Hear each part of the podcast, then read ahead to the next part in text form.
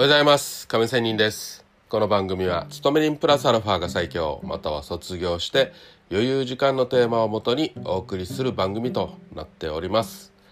さあ、えー、今日は FX の話でタイトルははい、えー、損切りは金庫の鍵という話をしたいと思います。さあ、えー、皆さんどうでしょうか？あなたはポジションを持つ時に逆差し値を入れて、まあ、要するに損切りを入れてポジションを持っていますか？はい、まあ、これトレーダーにとっては、えー、基本的な必要なことということではありますよね。うん、しかし、まあ、私もね、えー、過去に何度も、えー、分かってはいるけどやっていないということもたくさんありました。ね、でねまずはそういう気持ちというのを少し分解して考えてみますと、まあ、とにかくここ入らないとという気持ち、まあ、これはある意味早なんていうかな。あのこのタイミングで入らないと儲けることができないというばかりか、まあ、要は儲けたいっていう気持ちが先走して先走っているという気持ちなんですよね。うん、でもですねまあ私の場合は特にあのポジション持つのが早いんですね。うん、これもちろん自分では絶好のタイミングという気持ちで、えー、ポジションを取ってはいるんですけどでもやっぱりね毎回毎回ポジション取るのは早いですね。うんまあ、今日はそのはじポジションの取り速さっていうことではなくて逆差しの話なんですけど、まあ、結局はこのポジション取る時もあんまり無計画なって言いましょうか、まあ、この損切りまで考えていないエントリーをしているっていうことこそ、まあ、儲ける気持ちが先走っているということなんですよね。うん、もうね皆さんあの自分お金をさ自分のお金をまあ世間に普通さらさないじゃないですかそのまま、ね、どっか道にね石例えば1万円札を、えー、石ころでちょっと押さえたままどっかには行きませんよね。やっぱり見えないように封筒に入れて置くとかさもちろん道端に置くっていうのはなしで鍵のかかったお家に置いておくとかさもちろん銀行に、ね、入れておくとかさ、まあ、要はセキュリティ鍵がかかったところ、鍵かかってなくてもせめて見えないようにするじゃないですか。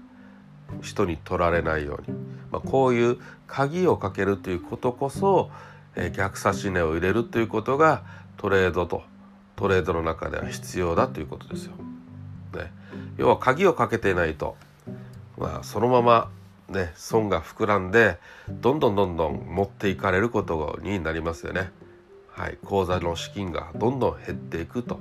いうことになるわけですよ。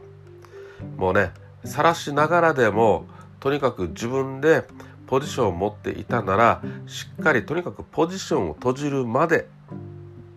が一連の流れでポジションを閉じないとずっと口座にねえ、世の中に資金をさらささらささらしているということになるわけですよ。はいまあ、そういうことで考えてみるとやっぱり逆差し値損切りを入れておくということは大事ですよね。だっていつ何時ね、有事が、ね、どっかの国とは戦争が始まるかもしれないし、まあ、地政学的リスク、ね、地震とか津波とか、えー、火山噴火とか、ね、起こるかわからないじゃないですか。そうなった時には当然チャートはガツンと動いていきますよね。なのでまあ利益が乗ったらたまたまラッキーでしかないし、うん、逆に動いたらうわやられたと。ねあの本当に資金を持っていかれるわけなんですよ。だからまあ逆差しのを入れないといけないと、まあ、そうですね。私の場合は最低でも1円値幅ぐらいはまあもっと入れてね1.5円。2円ほどはまあ何かここまでは普段の、ね、チャートの動きでは動かないにしろ、ね、もちろん重要仕様の時は動きますけどね。普段のザラバ中にはね1.5円2円ほどは動かないと。次自分がチャートを見る時には動いていないということであったとしてもとにかく2円ぐらいはねせめて、えー、逆差し値を入れておかんといけんよねということですよ。まあそういう意味で逆差し値は、えー、この金庫の鍵ということを本当に言えるんじゃないですかというようなまあ当たり前の話ですけど結構大事でみんなやっていない案外晒しているよねというような今日は話でした。まあねこの言葉逆差しな金庫の鍵ちょっとねいろいろ考えてしまいましたので今日はそういう話をしまして、えー、しっかりポジションを取る時には逆差し値を入れた、えー、ことも含めてしっかりエントリーしようという話でもありましたということです。それでは今日は終わりたいと思います。良い一日を。See you!